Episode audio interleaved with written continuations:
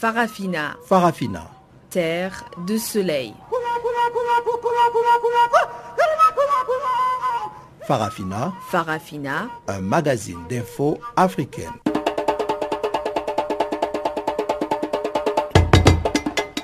Présentation Pamela Kumba. Bonjour à tous et bienvenue à cette nouvelle édition de Farafina. La mise en onde de ce magazine des actualités est assurée par Teboro Mosueu et voici les grandes lignes du jour.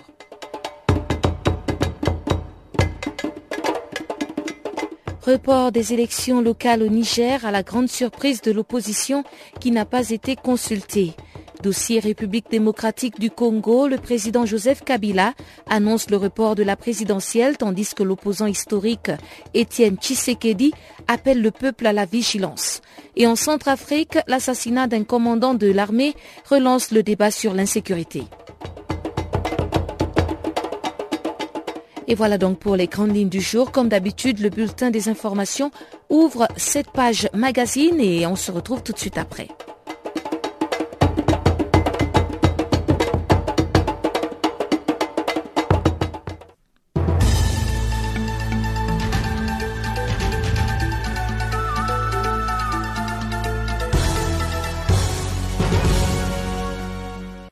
Chers auditeurs de Canal Afrique, bonjour à tous. Nous ouvrons ces bulletins d'information par les Burkina Faso, où deux anciens responsables de l'ex-régiment de sécurité présidentielle, dont son chef de corps, ont été mis en liberté provisoire mardi soir après plus de dix mois de détention à la maison d'arrêt des armées dans le cadre du putsch manqué de septembre 2015.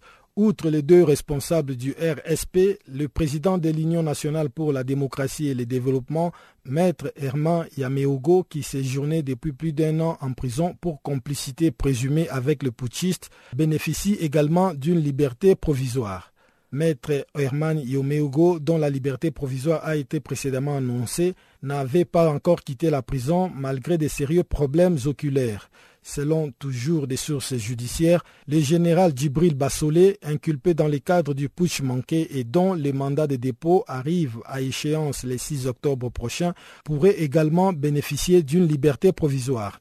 Rappelons que plusieurs milliers de partisans de l'ex-chef de la diplomatie de Blaise Compaoré avaient manifesté à Nouna et à Réo, sa ville natale, pour réclamer une liberté provisoire pour le général Djibril Bassolé, dont la justice militaire burkinabé a ordonné l'analyse par un expert indépendant des écoutes qui les mettent en cause avec Guillaume Soro dans la tentative de putsch manqué de septembre 2015.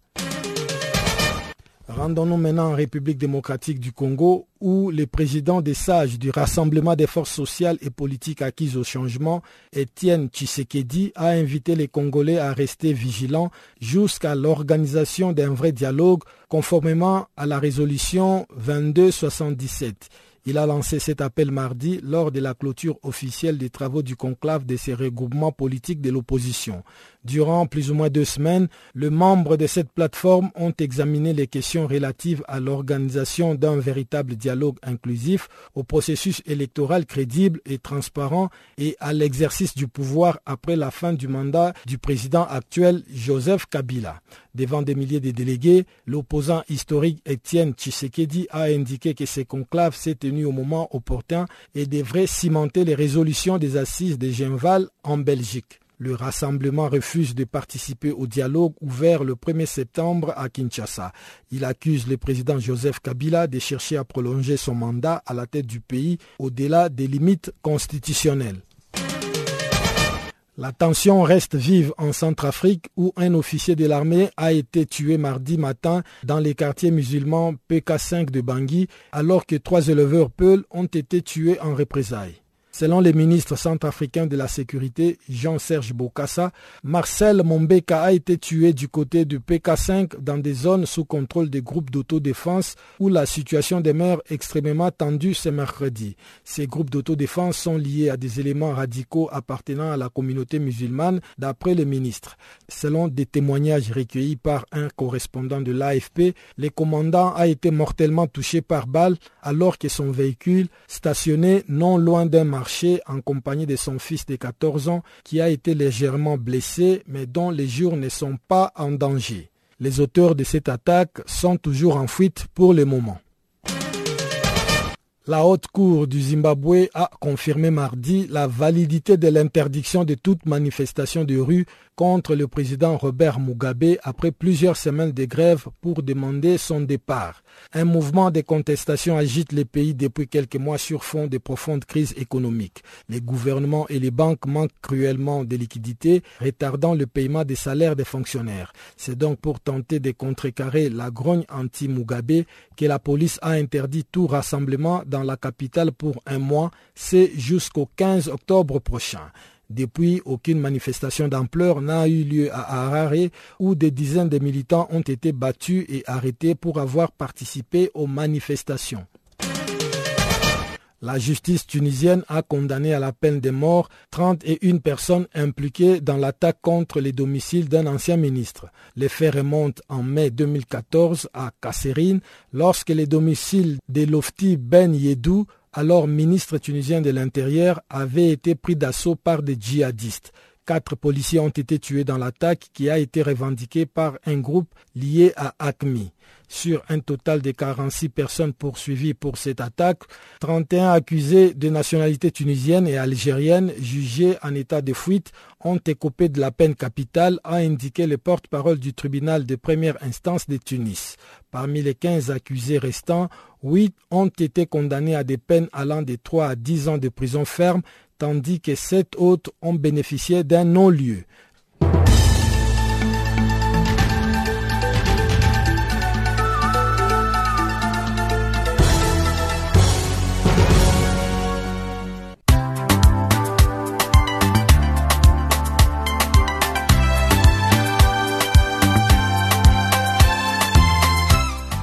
Farafina.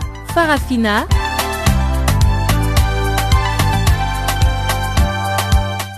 L'actualité panafricaine en français? Ah bon? Mais oui, c'est tous les jours de lundi à vendredi 16h GMT. Sur Channel Africa, la voix de la Renaissance africaine.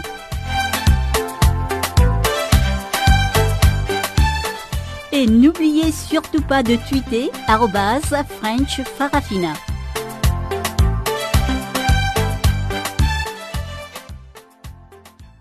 Bonjour à tous ceux qui viennent de se connecter. Je l'annonçais dans les titres. Au Niger, les élections locales de janvier 2017 seront peut-être reportées à une date ultérieure. C'est la décision prise par les partis de la majorité réunis au sein du Conseil national de dialogue politique. Cet organe regroupe en principe toute la classe politique, mais l'opposition était absente de la réunion. Raison évoquée, la révision du fichier électoral pour en avoir un biométrique.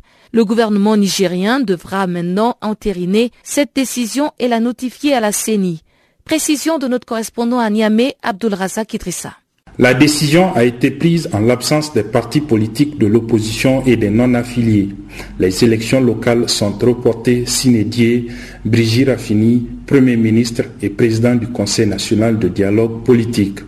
Nous avons, suite au débat bien riche, abouti à la conclusion de reporter les élections locales prévues le 8 janvier 2017 les raisons fondamentales et objectives qui soutiennent cette démarche des partis politiques, c'est d'abord la nécessité impérieuse d'élaborer un fichier électoral biométrique afin de réaliser des élections propres à notre pays. Puisqu'elle n'a pas pris part à la réunion, l'opposition considère que c'est un non-événement. Madame Bayar Mariama Gamache est la présidente d'un des partis politiques membres du Front pour la restauration de la démocratie et la défense de la République, la coalition des partis d'opposition. Non, ce n'est pas au pouvoir ou au gouvernement de décider unilatéralement que les élections vont être reportées. Pourquoi? Pourquoi c'est le pouvoir? Parce qu'il n'y a pas eu de CNDP l'opposition n'était pas là-bas, les non-affiliés aussi n'y étaient pas. Donc cette décision-là, c'est la décision du, gouvernement. C'est pour ça que je dis qu'on ne veut pas leur servir d'alibi. Ils avaient déjà décidé de faire cela. Et ce n'est pas leur droit. Ce n'est pas à eux de faire ça. Ça se fait de manière consensuelle. Donc nous estimons que, encore une fois, euh, le renforcement d'un régime dictatorial. Et contre ça, nous allons nous élever et on va lutter contre ça. Hussein Salatou était jusqu'au mois d'août dernier le porte-parole de l'opposition, mais depuis l'annonce du départ du MNSD Nassara de l'opposition pour rallier la majorité, il s'est rangé sur cette position. Il était à la réunion d'hier et il pense que la décision est justifiée. Toute la classe politique n'est pas prête pour cette élection. Si vous prenez à peu près les 90 ou les 96 partis politiques, il n'y a pas plus de 15 qui sont partis aux élections législatives et il n'y a pas plus de 10 qui sont partis aux élections résidentielles. Mais en ce qui concerne les élections locales, car tout parti qui aspire à gouverner doit oser aller aux élections locales. Mais on peut aller à ces élections avec le fichier de 2015, un fichier, vous vous rappelez, qui a été l'objet de toutes les contestations et qui a été mis en œuvre, on a vu beaucoup d'insuffisances. Aujourd'hui, on se pose la question de savoir est-ce qu'il y a même des cartes d'électeurs, elles ont été vendues, elles ont été achetées, elles ont été gardées. Je pense qu'il faut reprendre le fichier électoral. Et cette reprise-là doit aboutir à un fichier électoral biométrique qui puisse nous permettre d'avoir un fichier clair, consensuel. Je pense que s'il y, y a une raison en tout cas pour laquelle nous, nous prenons le report de ces élections-là, c'est cette reprise de ce fichier. Initialement prévues en mai dernier, les élections locales ont été reportées en janvier 2016. La décision de les reporter ultérieurement doit cependant être entérinée par le gouvernement et notifiée à la Commission électorale nationale indépendante. Abdelrazak Idrissa à Niamey pour Channel Africa. En Côte d'Ivoire, le président Alassane Ouattara a présenté ce mercredi son projet de nouvelle constitution à l'Assemblée nationale.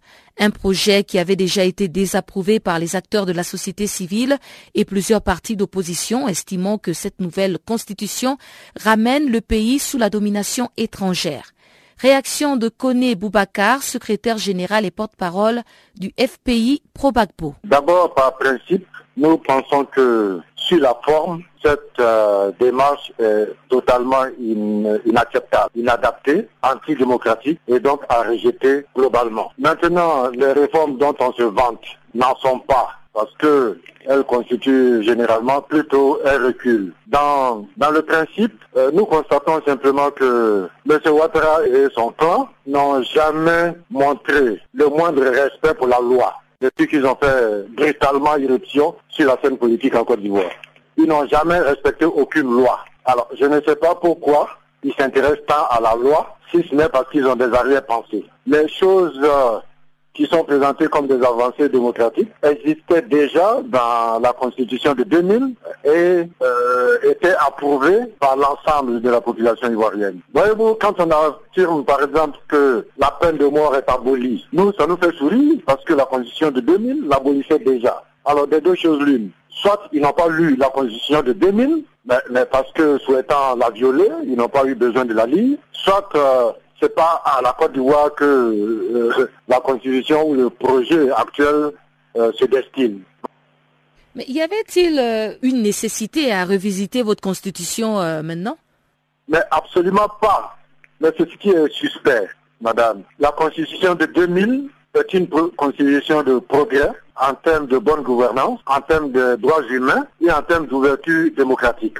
nous ne comprenons vraiment pas en quoi il était utile de proposer une, constitution rétrograde en lieu et place de la constitution progressiste que nous avions. En plus, aujourd'hui, euh, aucun indice n'inspire la nécessité de changer de constitution. Et, donc, euh, nous sommes perplexes. C'est pourquoi nous parlons d'arrière-pensée inavouable. En réalité, euh, de notre avis, M. Ouattara a tout simplement envie de s'éterniser au pouvoir et il essaye de s'en donner les moyens. En dehors de cela, il n'y a aucune autre euh, explication, logique en tout cas. Et si cette nouvelle constitution euh, venait à être adoptée, alors quel pourrait être l'impact sur la vie politique des Ivoiriens et au sens large sur toute la Côte d'Ivoire?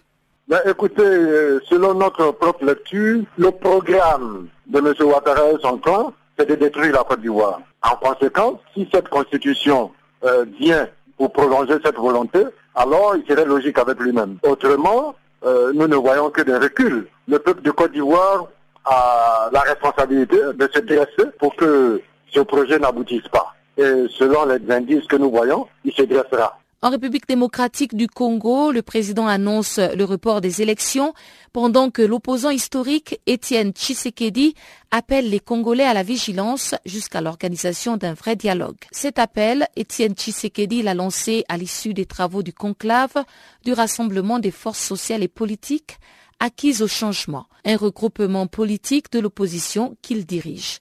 Depuis Kinshasa, voici la correspondance de Jean-Noël Bamoisé. Les membres du rassemblement ont examiné au cours de ces conclaves les questions relatives à l'organisation de ce qu'ils qualifient de véritable dialogue inclusif, des questions liées au processus électoral crédible et transparent et à l'exercice du pouvoir après la fin du mandat du président actuel. Le président du Conseil des sages de ce regroupement politique de l'opposition, Étienne Tshisekedi, a profité de l'opportunité pour lancer justement un appel à la vigilance. Il a demandé aux participants de ne pas se laisser impressionner par les résolutions qui seront issues du dialogue politique en cours à la Cité de l'Union africaine. Écoutons plutôt le président du Rassemblement des forces sociales et politiques acquises au changement, l'opposant historique Étienne Tshisekedi. Mais seulement ne vous laissez pas impressionner par les soi-disant résolutions d'une soi-disant que les Kabylistes ont tenu à la cité de l'Oyoa. Vous devez rester vigilant et mobilisé tant que le vrai dialogue ne sera pas tenu à Kinshasa. Vous vous rappelez 9 septembre 2016, nous avons donné un avertissement à M. Kabila. Mais le 19 octobre, nous lui donnerons une carte jaune. Jaune signifiant que 19 décembre, ce sera la carte rouge pour sa part, la conférence épiscopale nationale du Congo a insisté sur la disponibilité des membres du Rassemblement pour un dialogue inclusif et dans le respect du cadre constitutionnel. Dans tous les cas, pour le secrétaire général adjoint de la CENCO, l'abbé Donatien Cholet, le rassemblement doit se mettre autour d'une table avec ceux qui sont en dialogue à la Cité de l'Union africaine afin de trouver un consensus pour le bien-être du peuple congolais. La reste que seul un dialogue inclusif dans le respect du cadre constitutionnel dont le président Tshisekedi est le premier à avoir évoqué la nécessité décembre 2011 est le cadre indiqué pour résoudre cette crise. Le sang de nos compatriotes qui a beaucoup coulé de façon dramatique nous rappelle l'extrême cet exercice patriotique et nous interpelle tous. Majorité présidentielle, opposition dans le rassemblement, société civile. Plus jamais le peuple congolais ne devait revivre une tragédie semblable dans l'avenir. Il y a urgence. L'heure est grave. Les politiciens à l'essentiel à l'heure actuelle. Sauver les vies humaines, sauver la nation en danger grâce à l'esprit de consensus mutuel. La SENCO compte vivement sur votre disponibilité à vous mettre autour d'une table dans un cadre à convenir avec ceux qui ont commencé le dialogue à la cité de l'OIA en vue de trouver un consensus largement partagé tant pour la stabilité de notre pays que pour le bien-être du peuple congolais. Pendant ce temps, à la majorité présidentielle, on estime que le conclave du rassemblement n'aura pas un grand impact sur la vie politique nationale car il n'était qu'une session de radicalisation et d'endoctrinement d'une frange de l'opposition proche à l'opposant Étienne Tshisekedi. Jean-Noël Bamoisé, Channel Africa, Kinshasa. Et on reste en République démocratique du Congo pour aborder la question des ex-combattants sud-soudanais qui se sont réfugiés dans le Kivu. Alors que le délai donne à la MONUSCO d'évacuer ses loyalistes de Rick Machar, la MONUSCO maintient ses réfugiés et parle d'une solution tripartite. La société civile tire la sonnette d'alarme par la voix d'Henri Christin Longenja, président du CODOC, Comité des droits de l'homme du Congo. bon, en fait, les Soudanais, ce sont des rebelles soudanais qui sont venus au niveau lorsque les vice-présidents euh, soudanais avaient fui au Congo et venaient avec les troupes. Et effectivement, ils faisaient l'objet de l'insécurité. Et la société civile avait lancé un rapport, et voire même le gouvernement avait demandé à la MONUSCO.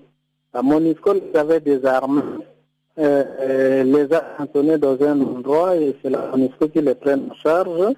Mais maintenant, volonté de tout le monde, de la société civile, comme heureusement aussi que le gouvernement aussi vient d'emboîter les à la société civile, que ces rebelles rentrent chez eux, parce que généralement, on reçoit des gens comme ça et ce sont eux qui sont souvent à la base de l'insécurité. Alors donc, je ne voudrais pas qu'on entre en conflit avec les, six Soudans, parce que les rebelles seront éternés et bien entretenus au Congo. Donc, euh, la société, nous avons demandé, ils doivent quitter. Le gouvernement aussi vient de demander à la MONUSCO Heureusement, la MONUSCO dit ne pas agir seul. Et la MONUSCO pour accompagner le gouvernement et le gouvernement euh, à la MONUSCO pour trouver des dispositions.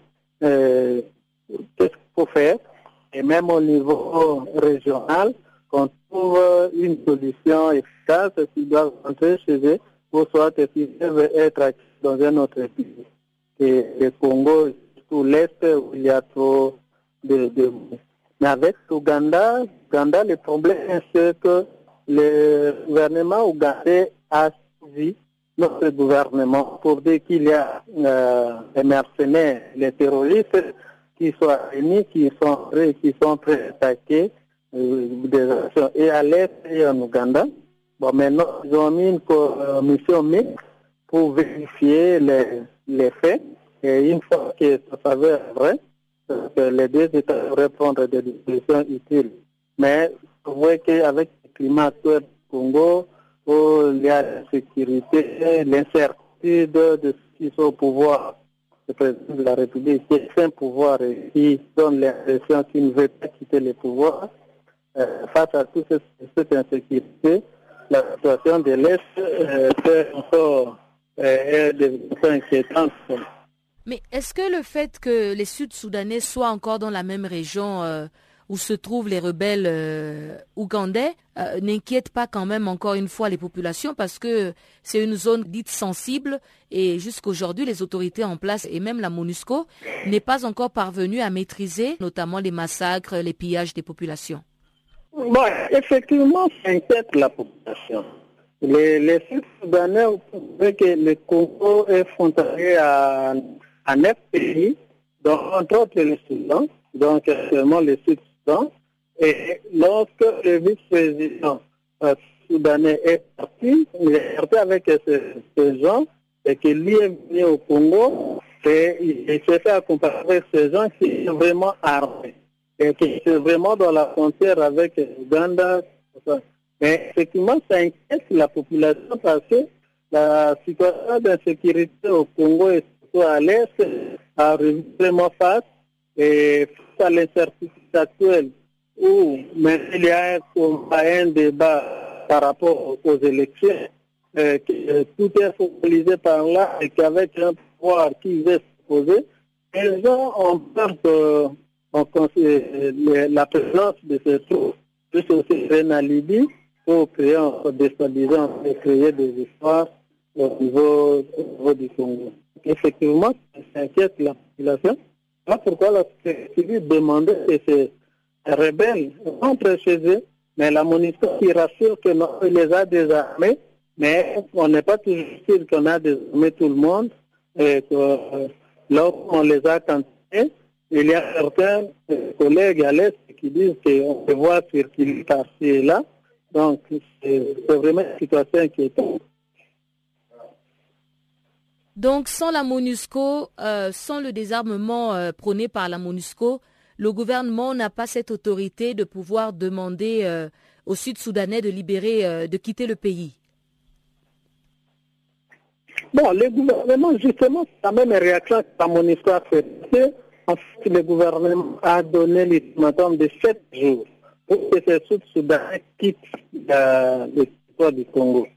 Alors, et que comme ils sont euh, gardés par la MONUSCO, c'est comme ça que le gouvernement a donné l'ultimatum de 7 jours à dater d'aujourd'hui pour que la MONUSCO fasse tout pour faire sortir ces Sud-Soudanais sur le territoire congolais. Mais la MONUSCO dit que s'il avait agi, c'est sur demande du gouvernement et que la MONUSCO est en train de les encadrer, les a même euh, euh. Et par conséquent, elle ne peut pas faire seule sans le concours ni la collaboration du gouvernement. Il faudrait que le gouvernement lui-même, qui la responsabilité revient au président, puisse euh, intervenir et la MONUSCO viendrait en appui. Donc, c'est un peu la situation. Mais pour nos sociétés, nous pensons qu'il est temps qu'on puisse quand même libérer qui passe pour ne pas trouver encore la Libye, des, des créations d'autres activités à, à l'est du pays. L'insécurité galopante en Centrafrique a fait mardi une nouvelle victime en la personne du commandant de l'armée, Marcel Mombeka. L'analyste politique David Gaissona revient sur cet assassinat qui remet encore une fois en question la situation sécuritaire à Bangui, la capitale centrafricaine. C'est un jeune commandant qui servait dans la garde rapprochée de Mme Samapanga. Bon, maintenant il a repris son corps d'origine, il était chez lui, euh, il va au boulot, donc il porte ses enfants dans la voiture. Comme au niveau du kilomètre 5, la fluidité n'est pas assurée le matin à deux heures de pointe, il y a un commando qui connaissait un peu ses habitudes, qui passe tous les matins.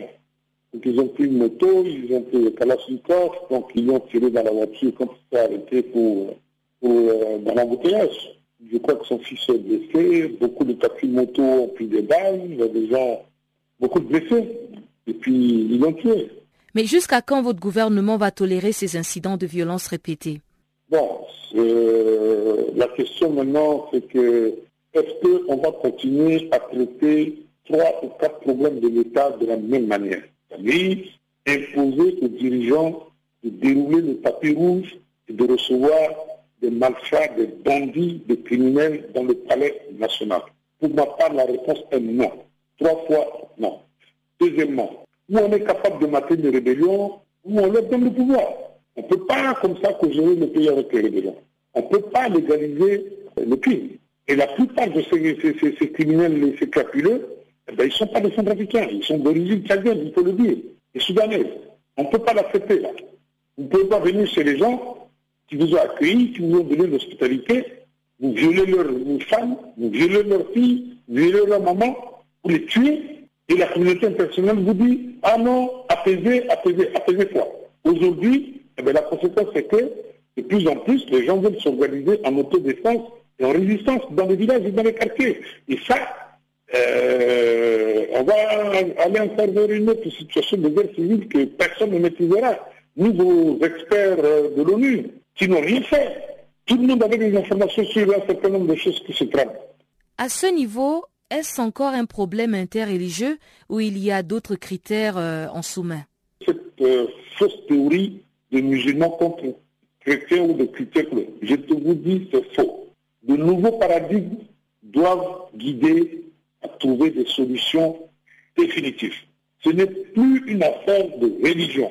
C'est des bandits qui utilisent le nom de leur religion pour faire des forfaits.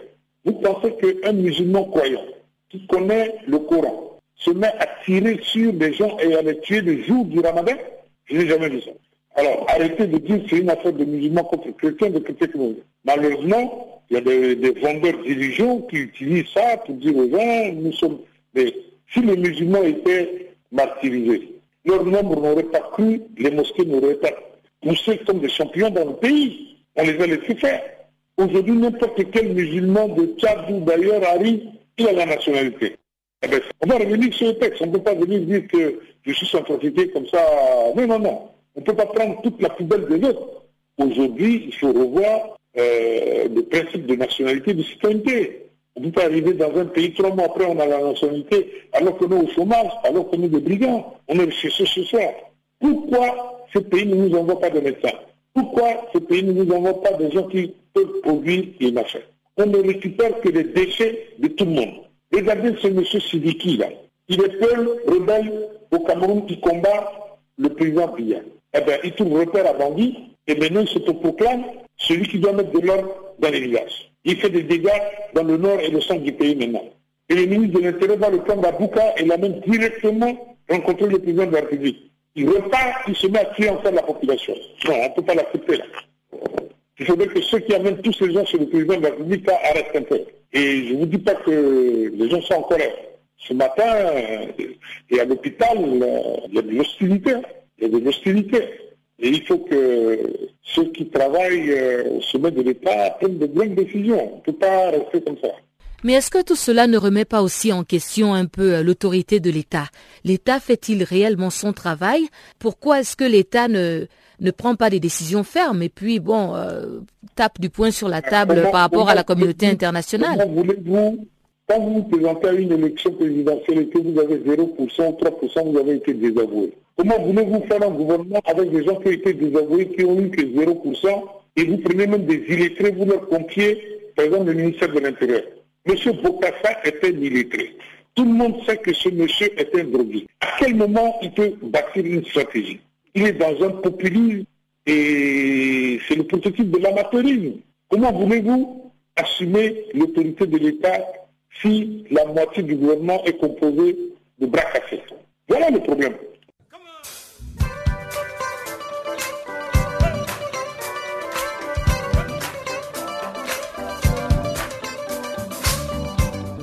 Vous écoutez Channel Africa, une station de radio internationale d'Afrique du Sud.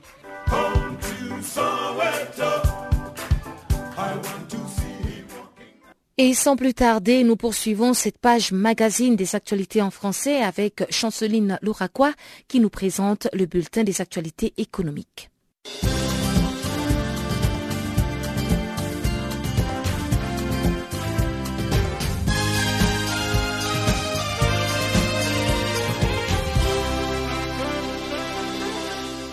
Bonjour, nous ouvrons ce bulletin économique en Côte d'Ivoire avec les nouveaux sites Internet et l'application mobile de la Bourse des valeurs mobilières. Le lancement officiel de ces outils a eu lieu le mardi à son siège d'Abidjan. Ces outils technologiques innovants viennent rapprocher davantage l'information boursière des populations et contribuer à leur éducation financière. Plus spécifiquement, les sites Internet et l'application mobile de la Bourse régionale des valeurs mobilières introduisent en séjour les innovations, notamment la possibilité pour les sociétés cotées de satisfaire directement à leurs obligations d'information permanente et la publication des données détaillées sur les titres cotés ainsi que des événements sur valeur, la formation des investisseurs. L'application mobile offre la possibilité à l'investisseur de tenir des portefeuilles virtuels pour des besoins de stimulation ou encore des suivis de ces investissements et fournit en continu des informations sur l'évolution du marché financier ainsi que sur l'actualité financière pour lesquelles des alertes peuvent être programmées au choix. Le directeur général de la Bourse régionale des valeurs mobilières, Edo Koussi Amenouvé, a indiqué que ces deux outils de promotion de la bourse comportent plusieurs innovations pour mieux satisfaire tous ses partenaires, tels que les émetteurs, les investisseurs, les intermédiaires du marché. Il ajoute que ces outils visent particulièrement à apporter des réponses à la convivialité dans la navigation avec un accès plus facile aux informations recherchées, une adaptation automatique de l'affichage à tout type de terminal et la rapidité de l'affichage des informations sollicitées, l'accès à l'information boursière à partir des divers supports comme l'ordinateur et tant d'autres. À noter que ce lancement intervient trois ans d'attente après.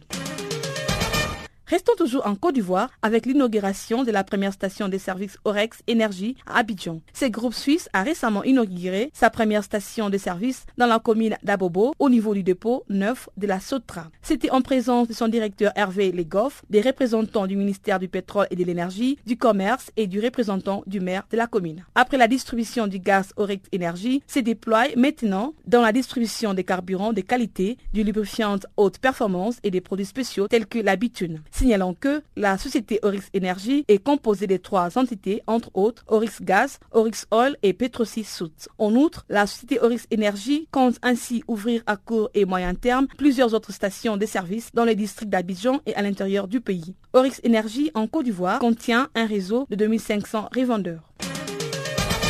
Les Togo a mobilisé le mardi une somme de 35 milliards de francs CFA sur le marché de l'Union économique et monétaire ouest africain. C'est suite au bon émis le jeudi 29 septembre dernier par la Direction générale du Trésor et de la comptabilité publique. Avec un taux de couverture de 101,07%, soit 35 milliards 375 millions de francs CFA, des soumissions, l'émission portant sur un montant de 35 milliards s'étend sur une durée de 728 jours. Et c'est avec échéance au 27 septembre 2018. Elle s'inscrit dans les cadres de l'exécution du programme d'émission des titres publics du Togo. Ce programme est en conformité avec la stratégie à moyen et long terme de gestion de la dette visant à garantir sa capacité à honorer ses échéances. C'est la dernière émission des bons réalisés par les Togo pour les comptes de l'année 2016.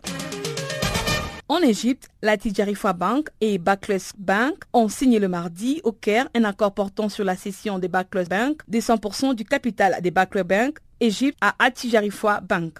Cet accord a été signé sous réserve de l'obtention des autorisations réglementaires requises au Maroc et en Égypte. Cette opération permettra à Atijarifwa Bank d'étendre son réseau international et de s'implanter dans un marché bancaire avec des perspectives de croissance significatives. À ce sujet, le président directeur général d'Atijarifwa Bank, Mohamed El Ketani, précise que l'économie et les secteurs bancaires égyptiens présentent des perspectives de croissance soutenues également durable sur le moyen et long terme grâce aux réformes crédibles engagées par les gouvernements égyptiens. Mohamed El Ketani ajoute que Barclays Bank Egypt, grâce à son positionnement, à la qualité de ses actifs et son capital humain, est la plateforme idéale pour déployer les modèles des banques universelles d'Atijafa Bank en Égypte. Pour lui, cette opération permettra de contribuer à une intégration économique de plus en plus importante entre l'Égypte et les pays des présences du groupe. La dite opération ouvre aussi la voie au développement d'Atijafa Bank au Moyen-Orient et en Afrique de l'Est.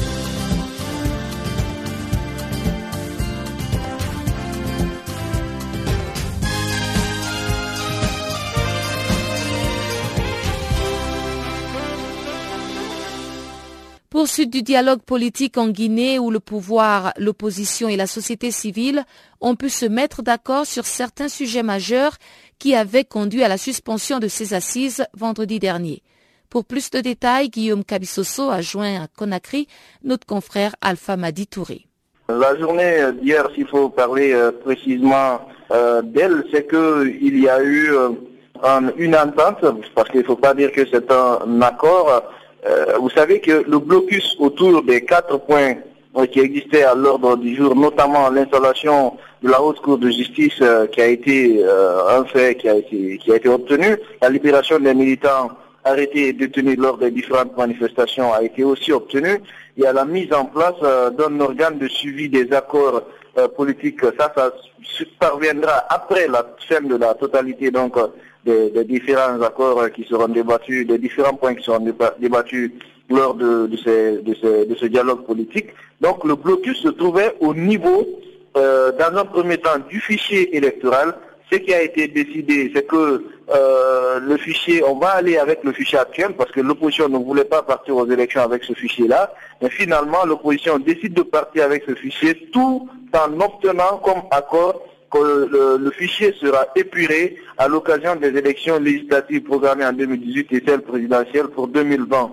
L'autre point de blocage, c'est le couplage ou non des élections euh, communales aux, élections communautaires. Parce que vous savez que normalement, c'est les deux types d'élections en Guinée. Dans certains pays, c'est vrai qu'il n'y a pas des élections communautaires pour, pour élire les, chefs de quartier, mais en Guinée, ça, ça existe dans nos lois. Donc, euh, qu'est-ce qui a été euh, peut-être euh, décidé tacitement, parce que je dis encore une fois qu'il n'y a pas eu un accord arrêté totalement là-dessus. C'est normalement dans la journée d'aujourd'hui que les gens euh, devront s'entendre sur quelque chose, mais il a été quand même proposé par la mouvance présidentielle en ce qui concerne le couplage des élections, de partir dans un premier temps avec les élections communales organiser ces élections communales et en fonction des résultats des élections communales, on va euh, donc accorder des places nominatives dans les différents euh, quartiers de, la République euh, de Guinée. C'est-à-dire que si un parti X remporte les élections communales euh, dans une commune X, celui qui sera élu maire de cette commune-là sera chargé donc de nommer les différents chefs de quartier de sa commune. C'est ce qui a été donc proposé par la mouvance présidentielle de la Commission électorale nationale indépendante. Maintenant, l'opposition a, a, pris la journée d'hier pour réfléchir là-dessus. On va voir donc qu'est-ce qu'il en sera. Et qu'en est-il euh, de la question de la refonte euh, de la Commission nationale électorale? En ce qui concerne la réforme de la Commission électorale nationale indépendante, les débats ne sont pas clos, les débats se, poursuivent euh, toujours au niveau du, palais du peuple. Et on, on, décidera en tout cas au fur et à mesure, les questions seront épurées, on verra si la Commission électorale nationale actuelle, on ira avec elle ou pas. Mais euh, ce qui reste clair, c'est qu'on a décidé quand même à un moment donné de ne pas geler les activités de l'actuel CENI, parce que l'opposition demandait à ce que les activités de la CENI soient gelées euh, en attendant la fin euh, du dialogue politique. Cela n'a pas été fait. L'opposition a, concédé le fait que qu'on maintienne les travaux qui sont en train d'être menés par la CENI et selon les arguments développés par cette institution électorale, ces, ces activités n'ont pas d'impact direct sur les élections. Vous savez que euh, au niveau des élections communales, chaque circonscription a ses résultats. Donc euh, les résultats sont propres aux différentes circonscriptions. On, se dit un peu qu'il n'y a pas péril à la demeure, mais euh, la question reste au bout des lèvres des représentants de l'opposition à ce dialogue politique qui vont continuer en tout cas à, à, en débattre avec leurs collègues de la mouvance et des autres acteurs politiques et la communauté internationale au Palais du Peuple. Est-ce que on connaît à peu près la date de la clôture euh, de ces assises? Non, non, euh, il n'y a pas une date euh, qui a été fixée pour la clôture des assises, comme toutes les autres assises qui ont eu lieu ou tous les autres dialogues qui ont eu lieu en, République de Guinée. On programme, on essaie de mettre des points à l'ordre du jour, on en débat et quand on aura trouvé tout l'accord nécessaire, tout, quand les points de vue seront tout à fait convergent vers euh, un accord euh, précis, on va donc déclarer la fin euh, du dialogue qui est présidé par le ministère de l'administration du territoire. Dossier malien, la région du Nord n'est toujours pas pacifiée. La rébellion est une histoire qui date de belle lurette, mais a très souvent été suppressée par les anciens présidents. C'est sur la base de cette expérience que l'analyste politique Kassoum Koulibaly pense que le retour de l'ex-président Amadou Toumani Touré pourrait être un plus dans la gestion de la crise malienne. On l'écoute. Cette rébellion a commencé depuis environ 50 ans, dans les années 60, 61, 62, par là. Mais à chaque fois que la rébellion démarre, on arrive à calmer, mais c'est cette fois-ci que ça a pris une certaine ampleur. Il faut reconnaître que déjà dans les années 90, il y a encore une rébellion. Donc, Amadou Mané Touré, qui était ancien chef d'État de, la transition, a eu à intervenir pour calmer. Euh, dans les années 2006, 2008, 2009, il y a eu des rébellions sous son mandat toujours. Donc, il y a eu des négociations pour pouvoir calmer. Et après la crise libyenne, euh, il y a des Touaregs qui sont revenus en, bande armée avec des armes lourdes qui ont pu euh, rentrer dans le pays. Et c'est lui-même qui a organisé leur retour au pays. Donc, euh, il sait très bien ce qui se passe euh, euh, au niveau de la rébellion depuis près de 20 ans, et, même au-delà. Donc, il y a eu des gestions plus ou moins souples, mais l'ampleur n'était jamais au niveau qu'on connaît actuellement. Effectivement, il faudrait qu'il entre, puisqu'il n'y a aucune, sanction contre lui sur le plan légal aujourd'hui qui l'empêche de rentrer. Et je pense que euh, son expérience euh, de la gestion du pays et des questions militaires euh, pourrait permettre d'apporter une contribution significative et pour qu'on puisse discuter ensemble de, l'avenir du pays. Mm. Et s'il vient, je ne crois pas que, je pense aussi qu'au-delà de son retour personnel, il faudrait que tous les anciens chefs d'État soient mobilisés pour, pour, pour les faire participer à la résolution de cette crise que ce soit l'ancien président Moussa Traoré qui a dirigé le Mali pendant 23 années, ou que ce soit le président Alpha Omar Konaré qui a été le premier président de l'ère démocratique et qui a géré le pays pendant 10 années. Donc je pense que euh, tous les anciens présidents peuvent être impliqués dans la résolution de cette crise-là de manière définitive. Et que le Mali puisse retrouver le chemin du, développement qui va créer le bonheur pour euh, toutes les femmes et tous les hommes de ce pays. Pourquoi est-ce que ce n'est que la nouvelle équipe, enfin le nouveau gouvernement, qui va à la table de négociation avec euh, les médiateurs étrangers, alors qu'il y a des gens qui sont là, qui ont de l'expérience et qui ont été euh, à la gestion de, de cette crise depuis longtemps? Oui, tout à fait. Tout à fait, tout à fait, vous avez raison. Pour moi, les discussions par rapport à cette crise devaient se faire au Mali et impliquer toutes les forces vives de la nation. Comme vous le constatez dans le processus de négociation, tout s'est passé à Alger. Et l'accord pour la paix et la réconciliation a été signé sans consulter le peuple. Quand je dis consulter le peuple, c'est-à-dire euh, soit faire un référendum pour que le peuple valide. Voilà, donc ça a été fait entre le gouvernement et les groupes armés avec la médiation euh, internationale dont le chef d'État était l'Algérie. Je pense qu'il faudrait qu'on revienne maintenant au Mali et qu'on appelle toutes les personnes concernées, les anciens chefs d'État, toutes les communautés, euh, toutes les forces vives autour de, de concertation nationale, parce que c'est l'avenir du pays qui est engagé dans ces, conditions-là. Donc, euh, je, suis tout à fait d'accord avec. Il faut revenir au Mali et que les discussions soient ouvertes et que tout le monde y participe. Voilà. Et au Soudan, on parle de l'utilisation des armes chimiques au Darfour. L'ONU demande au Soudan d'aider à faire la lumière sur les accusations d'Amnesty International. Suivez ce compte rendu de Guillaume Cabissoso. L'ONG Amnesty International a accusé les forces soudanaises dans un rapport jeudi dernier d'avoir mené une trentaine de ces attaques entre janvier et septembre sur des villages de la région de Djoubel Mara dans le cadre d'une vaste campagne militaire contre les rebelles. Des allégations qui ne doivent pas être prises au sérieux selon la Russie qui doute de la crédibilité des informations fournies par Amnesty International. Mais de son côté, l'Organisation pour l'interdiction des armes chimiques, une branche de l'ONU, se montre plus prudent à ce sujet. Elle a en effet expliqué qu'elle aurait besoin de plus d'informations et de preuves pour une enquête formelle. Hervé Ladsou, le patron des opérations de maintien de la paix de l'ONU, a déclaré devant les conseils de sécurité qu'il encourageait les Soudans à maintenir une coopération complète avec toute enquête future de l'OIAC comme il s'est dit prêt à le faire.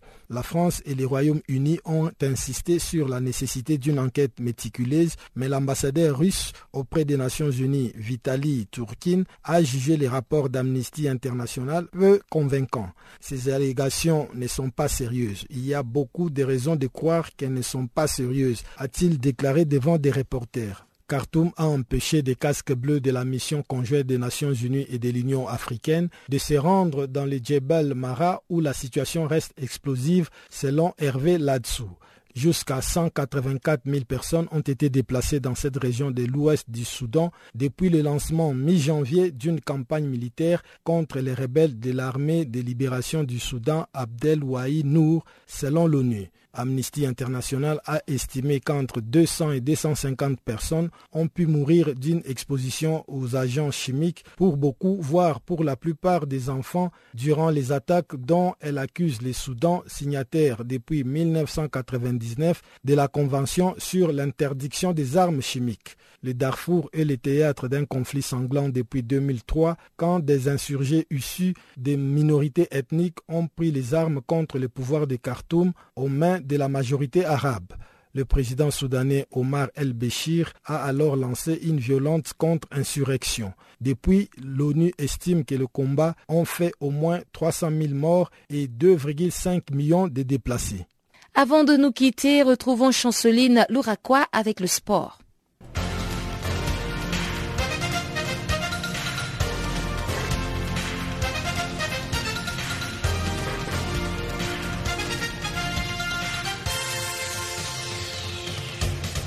Bonjour, amis auditeurs de Channel Africa. À compter de ce mercredi 5 octobre 2016, les présidents de la Fédération internationale de football association, Gianni Infantino, proposent d'élargir les mondiales à 48 sélections en 2026. Ces derniers précisent que cette idée va servir à trouver la meilleure solution pour les mondiales 2026. Gianni Infantino a promis de les débattre en ce mois d'octobre avec les comités organisateurs avant de prendre une décision en 2017. Il ajoute qu'il y a la possibilité d'avoir 16 équipes de plus qualifiées en phase finale. Ces équipes joueraient leur présence sur un match, ce qui serait absolument incroyable du point de vue de l'intensité. Les présidents de la Fédération internationale de football association estiment que la Coupe du Monde 2026 devrait avoir 40 équipes. Et parmi les huit formations supplémentaires, il devrait y avoir au moins deux nations africaines. Rappelons que ces idées font partie de son programme depuis qu'il était candidat pour les reines de l'instance mondiale du football. Les présidents de la Fédération internationale de football association, Gianni Infantino, avait déclaré à plusieurs reprises et souhaité que la vitrine mondiale du sport passe des 32 équipes qualifiées, comme c'est le cas actuellement, et à 40 à partir du mondial 2026. Bref, Gianni Infantino conclut en disant qu'après des éditions 2014, 2018 et 2022, respectivement au Brésil, en Russie et au Qatar, les continents américains pourraient de nouvelles avoir des chances élevées d'obtenir l'organisation du mondial en 2026. Les Togo s'étaient imposés un but à zéro le mardi face à l'Ouganda au stade de Kuge à Lomé en match amical des préparations pour la Coupe d'Afrique des Nations 2017. C'est grâce à un but d'Atakora à la 37e minute. À noter que le second match des préparations est prévu le dimanche 9 octobre prochain face au Mozambique. Les sélectionnaires Claude Leroy veut mettre ses hommes à l'épreuve avant la grande confrontation panafricaine du mois de janvier. Le tribunal arbitral du sport, TAS en sigle, a réduit les mardis la suspension de la joueuse russe Maria Sharapova à 15 mois. En effet, Maria Sharapova avait été suspendue pour deux ans par la Fédération internationale le 8 juin dernier. C'est après avoir avoué qu'elle prenait des meldonium. C'est un médicament qui figure depuis le mois de janvier dernier sur la liste des produits interdits. Et le tribunal du sport avait jugé que l'ancienne numéro 1 mondial était coupable d'une violation du code anti-dopage. À noter que ces jugements étaient sans faute significative. Cette dernière avait été contrôlée positive le 26 janvier 2016 à l'Open d'Australie, signalant qu'elle pourra donc reprendre la compétition le 26 avril 2017, un mois environ avant le début des internationaux de France à Roland Garros. La Confédération africaine de football a annoncé le mardi que le contrat total est enfin signé. C'est un partenariat pour les huit prochaines années. Total va désormais prendre en compte les dix compétitions de la Confédération africaine de football, CAF en sigle, et sera présent sur plus de 1500 matchs pendant notamment la Coupe d'Afrique des Nations Cannes en sigle, les championnats d'Afrique des Nations Chan en sigle, les compétitions interclubs de la Confédération africaine de football entre autres, la Ligue des champions, la Coupe de la Confédération et la Super Coupe. Les compétitions de jeunes telles que U23, U20 et U du 7. Enfin, la Coupe d'Afrique des Nations féminines et la Coupe d'Afrique des Nations de futsal. Au Cameroun, l'ancien footballeur Rigobert Sang a été transféré le mardi en France pour le soin médicaux. Aussitôt arrivé à Paris, ils ont eu une séance de travail avec l'équipe médicale française. Les porte-parole du gouvernement camerounais, Issa Chiroma Bakari, a confirmé que l'ancien footballeur Rigobert Sang et ses médecins se sont déplacés pour Paris à l'hôpital de la Pitié-Salpêtrière. Pour les porte-paroles du gouvernement, le président Paul Biya a ordonné l'évacuation en France avec les moyens de l'État camerounais. Et d'après les responsables des urgences de l'hôpital de Yaoundé, où était interné l'ancien footballeur, le docteur Louis Jos Bitang a confirmé que le footballeur Rigobert Song est sorti d'un coma de deux jours. Sa tension artérielle est revenue à la normale et l'hémorragie cérébrale a été contrôlée. Rappelons que l'ancien footballeur est victime d'un accident vasculaire cérébral depuis le dimanche dernier. Avec 137 sélections, Rigobert Song détient donc les records du nombre de matchs joués avec les Lions indoptables, l'équipe nationale senior du Cameroun. Il a évolué dans le club anglais de Liverpool et de West Ham.